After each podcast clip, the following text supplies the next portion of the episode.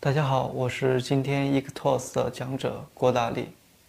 今天主要想给大家分享一下股权分配，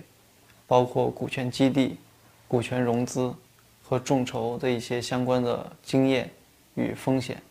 首先，我给大家讲一下，在合伙人股权分配的层面上，大家需要注意哪些点。在我们服务的一百多家公司中，很多创业团队都会遇到合伙人股权分配的问题。而我们自己有一套自己独创的一套理论体系，是基于四个维度给创业公司进行一个股权的分配。首先，我们认为创始人作为公司的发起人，包括也是公司最核心的一个人员，一定要有一定的独享的身份股比例。一般我们建议会在二十到三十的一个范围。一方面也是保证 CEO 对公司一个控制力，包括在你们面向投资机构的时候，创始人在相对于一定控股比例的情况下，一更有利于 C 创业。在创业公司面向投资机构的过程中，CEO 有一定相对于比较大一定股权比例，也是更有利于创业团队去融资的，因为这一方面体现着创始人对公司有个更多的一个控制权，一个把控能力。第二个维度，我们认为，呃，像很多创业企业前期也是要需要一些启动资金的，这些启动资金可能不多。但是我们认为，呃，作为合伙人，也是要出一点钱，这样才能更加体现对这项目的一个风险承担意识。一般像资金股这一块比例，我们认为在百分之三十这样一个比例。这一块的股权怎么分呢？比如说你们三个合伙人，每人出十万，那这相对应百分之三十，那对应的每个合伙人可能就是每个人百分之十，是这样一个，就是按比例分配。那如果说 CEO 一个人出了全部的出资，而其他两个合伙人没有出钱，那对应着这三十的股权，那就是完全交给 CEO 享有。然后第二、第三个维度就是我们所说的一个共同发起人身份股。这共同发起人是什么概念呢？就是创业团队在最开始有这个 idea 到去验证这个商业模式的过程中，这个阶段的一个共同发起人。这个阶段的合伙人一定是嗯最珍贵的。因为这个阶段一般往往是既不拿工资，并且要不断去面对各方的压力啊，去融资啊等等。对，一般这个我们认为有个二十的一个共同发起人身份股，这个二十一般是按人头来均分。比如说你四个合伙人啊，一起都是从零到一共同一直在一起，那对应的百分之二十可能就平均到每个人头上就有百分之五。最后一个维度就是我们认为。因为现在创业公司都分为不同的行业属性，有不同的导向性，所以说基于不同的项目，可能偏向于的不同，就是公司里面职位的梯度有一个不同的权重比例。比如说像做互联网金融的，可能他这方面的财务人员啊，包括资金的融资这一块的呃负责的人员，可能相对的股权就要多一些。比如说做一些社交 APP 的，可能这个就偏重于运营；还有一些做智能硬件，包括一些专利产品，啊，高新技术产业，可能更偏向于技术层面的。所以说，技术人员可能相对于这个公司里面比重更大一点。以上这四个点就是大家在创业过程中合伙人股权分配时候需要考虑的四个维度，我们叫四 C 股权分配模型。大家在分配完股权之后呢，其实还是要落实到一整套的相关的法律文件。这样一方面是为了保证各个股东的一个有效的权益，也是让其他合伙人觉得更加放心的一种方式。而一般来说，像这种的文件，可能最核心的就是一个叫股东协议的一个文件。股东协议是什么呢？股东协议本身是公司内部所有创始人股东之间一个约定，在这个股东协议里面要体现的明确有，呃，合伙人的股权的分配的比例，包括你们的期权池，包括你们的分红权的安排，还有一些对应的退出机制和分期成熟的一些问题。在这里我需要明确给大家讲一下，就是分期成熟，为什么要分期成熟呢？首先，创业公司一般创业初期可能团队的稳定性，包括创业公司整体价值可能没有那么凸显，所以说任何合伙人都可能因为某些原因而中途退出、离开公司，而这个时候合伙人可能对应的当时享有一定的股权比例。按正常来说，这个股权应该是留给未来的人，比如说你要离职，那按理说你的股权应该还回来，应该我预留给未来更重要的合伙人。但这个时候如果没有一个有效的一个呃限制性的条款，或者说一整套的协议来约定，其实是很难实现的。那可能当时你就需要和合伙人去谈啊，付出很高的时间成本和金钱成本，想办法把他股权给收回来啊。这也是我们不希望创业公司所在那个时间节点所遇到的一个头层问题。所以说，就需要依靠整体的股权协议来约束。比如说，对应的合伙人，我们都分四年成熟，对应的股权呢，平均每年成熟百分之二十五。相对于成熟的部分，未来可以有个有效的退出机制，比如说回购机制啊等等。而对应的未成熟部分，那一般都是根据你的时间节点来，呃，比如说你工作满一年，那对应的百分之二十五的股权。就是四分之一的股权可以有一个在退出那个节点可以一定的价格回购，而对应的四分之三的股权你没有成熟，没有工作满四年，那可能就以零零对价来收回，是这样。其实退出机制对应的也是成熟机制，比如说退出的时候，我们非常要让大家去明确，就是一个退出价格问题，这也是很多创业公司在落实股东协议非常头疼的，就是这个价格怎么约定。因为现在很多创业公司都是以互联网为主，会涉及到一个估值的概念。对，估值是什么呢？估值就是一个对公司未来一个长远发展状况的一个整体的价值的评估，而这个价值往往偏向于更加怎么说，就是比较虚一点。因为未来的价值其实本身前期是很难看到的，是基于你对项目的一个规划、你们团队的情况、你们在这个市场的占有率。整体来评估的，所以说对于这个估值，一般我们不建议作为退出机制一个参考因素，而是要以公司，比如当时退出的一个净资产，或者说当时合伙人之前出资的一个倍数来进行一个价格的约定。举个例子，比如说一个合伙人前期出十万，然后呢他在公司享有百分之十股权，而在他完全享有成熟百分之十股权的时候，然后这时候他要退出。那对应的，咱们可以约定，比如说，呃，你在那个时间节点退出，可以约定以三到五倍的价格，也就是三十万到五十万这样一个价格来回购，它对应百分之十的股权，这个也是一个相对比较合理的一个范围。还有一个就是一般常规的，像互联网公司，它也会把估值做一个参考因素，但这个参考因素不是完全，呃，按投资时候、融资时候那个估值来计算，而是对应的当时融资。估值的打一个折扣，为什么打一个折扣？因为对于投资人和对于自己内部的合伙人来说，肯定是要有一个有一个不同的一个区分来对待。所以说，一般常规的话，可能会以当时上一轮融资估值的百分之十或二十这样一个折扣来对应的退出机制，这是都需要在股东协议约定好的。还有一点需要给大家提醒，就是期权池，这也是现在很多投资机构要求创业团队在。投资机构进来之前，一定要把期权池预留出来。我给大家稍微讲一下为什么要预留期权池和期权池意义在哪里。期权池本身是一个所有创始股东同比例稀释出来的一个留给未来的人的一个股权池。这个股权池作用在哪？一方面可以作为未来你内部创始股东的一个激励作用，包括未来你新引入合伙人的话，也可以从期权池划分出去，包括未来你的一些员工。的一个股权激励也是从期权池这边来出，还有一个作用就是一般的话，CEO 非常看重对公司一个控制权，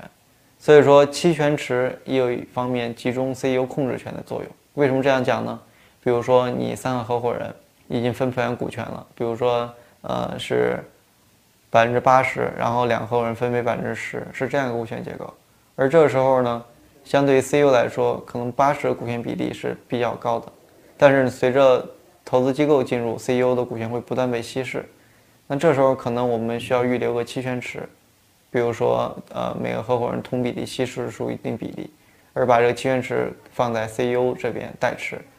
因为代持是集中了，就是替 CEO 替这对应的期权池代理行使他的投票权，所以说也是集中 CEO 对公司一个投票权的一个作用。包括一般投资机构都会希望创始团队在他们进来之前把期权池预留出来，因为正常的情况来讲，期权池是由所有的注册股东同比例稀释，而如果这时候你在投资机构进来之后再稀释，一般投资机构是非常不乐意。所以说，我们建议创始团队在创业初期和股权分配过程中一定要明确好期权池、退出机制和分期成熟的一些问题。第二块，我想给大家讲的就是一个股权激励的问题。股权激励是什么呢？其实是一个为了绑定员工、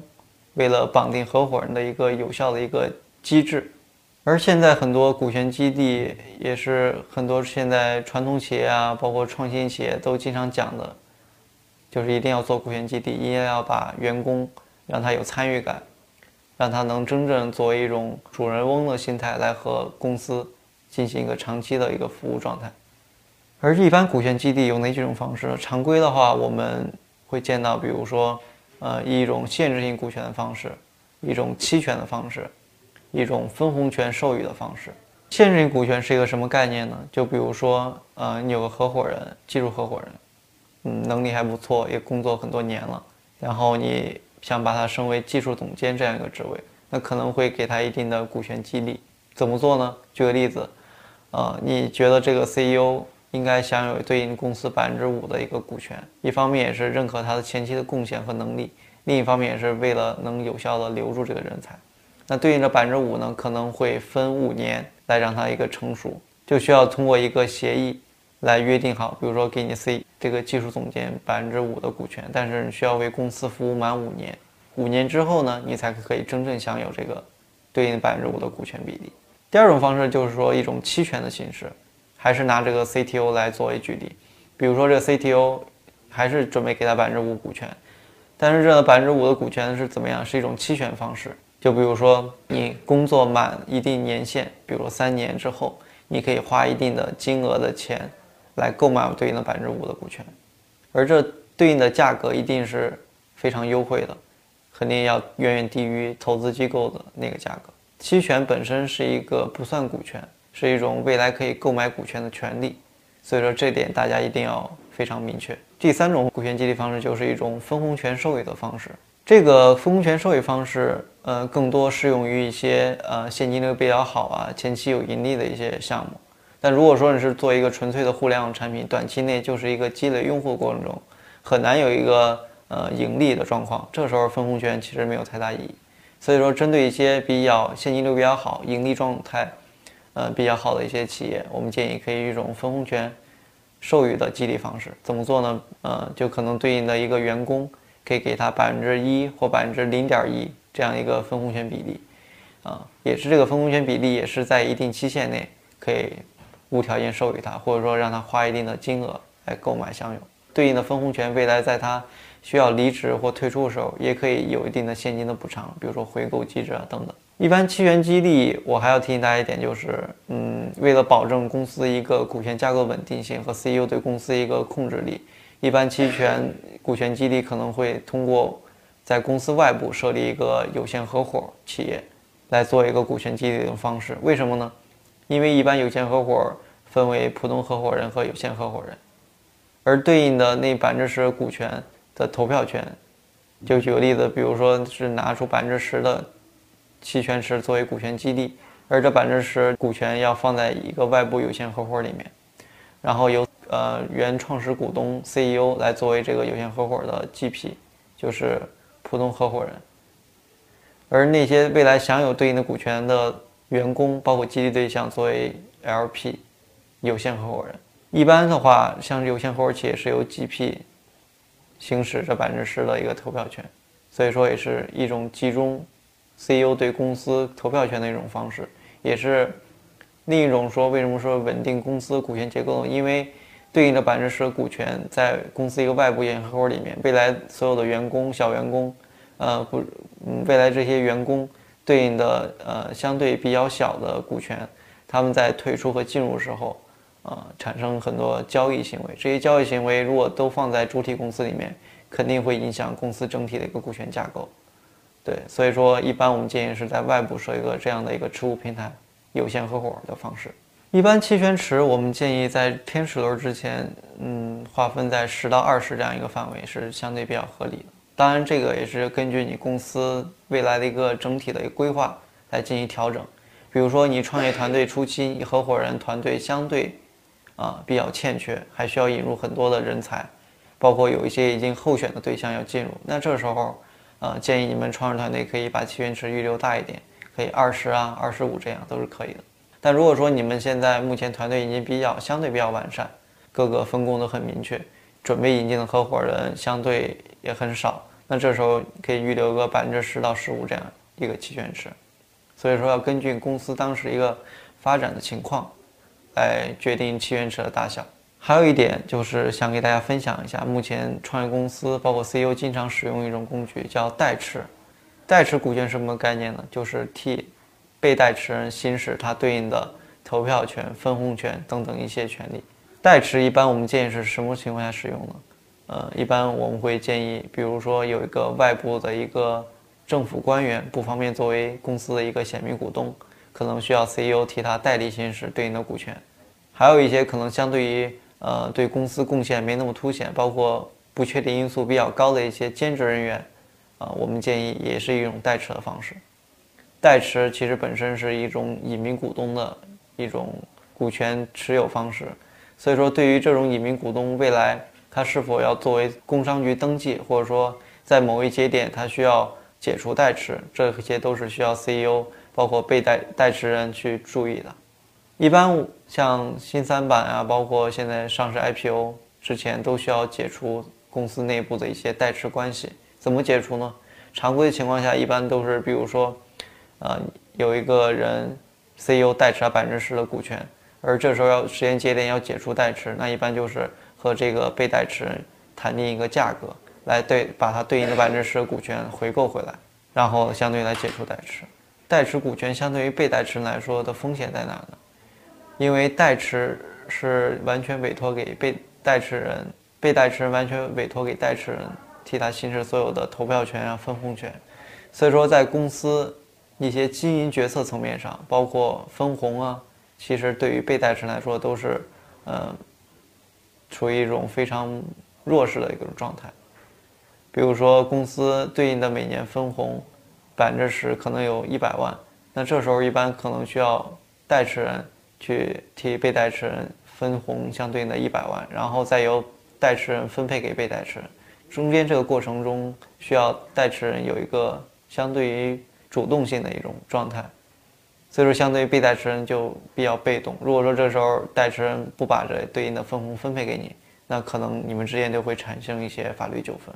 但是在这一点，我需要明确的就是，代持协议也是具有明确法律效益。再给大家分享一些目前对接投资机构融资过程中大家需要注意的一些问题。常规的话，嗯，目前创业公司在对接投资机构可能会涉及到。两方面吧，一个就是估值，一个就是投资协议。对于估值这一块儿，我们一般认为估值会需要参考以下几点，啊，第一点就是你们团队的情况，你们团队包括 CEO 啊和合伙人你们的背景，你们的历史贡献，或者说你们做成过哪些成功的案例或失败的案例，包括你们的一些行业资源啊背景，这些都是作为估值中需要很参考的一个重要的因素。还有一个就是你们目前所做的这个项目所处的市所处于的市场环境，包括你们的市场占有率。还有一点就是你们针对于是不是受一些国家政策的一些限制，因为现在很多创业项目可能也是打一个擦边球，比如像之前的滴滴啊、Uber 啊等等。所以说，基于目前的一些国家政策，你们的项目是否有一些优势，这些也是在估值中需要参考的。常规估值的话，嗯，也会参考一些，比如说知名投资机构，啊，已经投过你目前所做的相同行业的项目的一些案例来进行一个参考。然后需要给大家说的就是在融资过程中投资协议的一些问题。投资协议一般也会有一个对于创始团队股权一个分期成熟的一个限制，比如说四年或三年，也就是创始团队必须为为公司服务满一定年限。对应的才能真正享有对应的股权，有点类似于最开始我所说的股东协议里面的一个分期成熟，那个分期成熟是约束于你们合伙人的，而这个投资协议里面的股权的解禁期也是，呃，为了绑定创始团队为公司服务啊，努力工作，把公司价值做到最大，是一种激励的一种效益。还有就是在投资协议里面，大家会经常遇到，比如说一些对赌啊，常见对赌，比如说业绩对赌和现金对赌。什么叫业绩对赌呢？比如说一家做呃社交 APP 的公司，那在融资过程中，可能投资机构会要求他们在一定时间节点内，比如三个月，用户数需要达定达到一定的范围，十万或二十万。如果达到这个样的用一定的用户数，可能投资机构在之前的对赌里面会约定，会奖励给创始团队一定的股权，比如说百分之五。而对应的对赌的另一个，如果说你没有达到对应的这样一个用户数，在这时间节点内，那可能你就要给投资机构无条件转让给他对应的百分之五股权。另一种呃现金对赌是什么呢？就是比如说，呃你们的业绩指标在一定投资机构要求时间节点内没有达到。那可能你们 CEO 或者说创始团队需要给投资机构一定的现金补偿。对，以上是常见的一些对赌的一种方式。最后需要给大家分享一下，就是目前很火的一些众筹。什么叫众筹呢？其实众筹我们认为不仅仅是筹钱，更多是去呃整合资源，整合你的行业的上下游的资源，钱只是一部分。包括现在很多的众筹平台，其实本身也是一个给创业公司做一个公关或营销的一个平台。而现在我们认为，更多的股权众筹是有一定的风险的。对于这种投资人来说，股权众筹现在也是很多创业公司一种融资手段。一些股权众筹平台现在也非常火，但是我们认为一些真正优质的项目，还是不要建议去放在那个平台上去众筹。因为可能会把你的商业模式啊，包括你的一些让让你的竞争对手更多了解你项目的情况，所以说是不利于你项目的发展。包括现在很多众筹上面的一些投资人也是鱼龙混杂，对，一旦如果他们有一些心怀一些不轨的目的而进入公司的股东或董事会，都是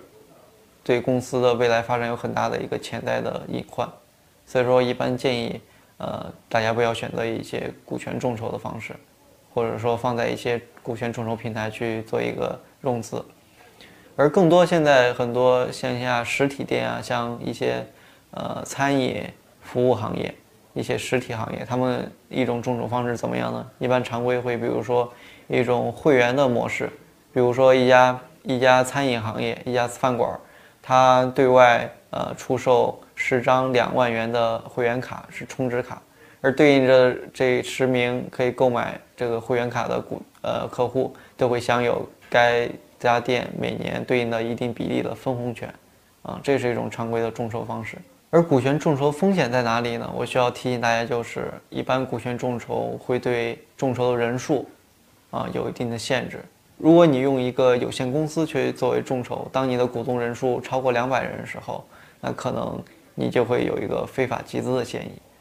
所以说这也是需要很多呃想要做众筹的一些创业公司需要注意的。好了，以上就是我给大家想要分享的一些知识，谢谢大家。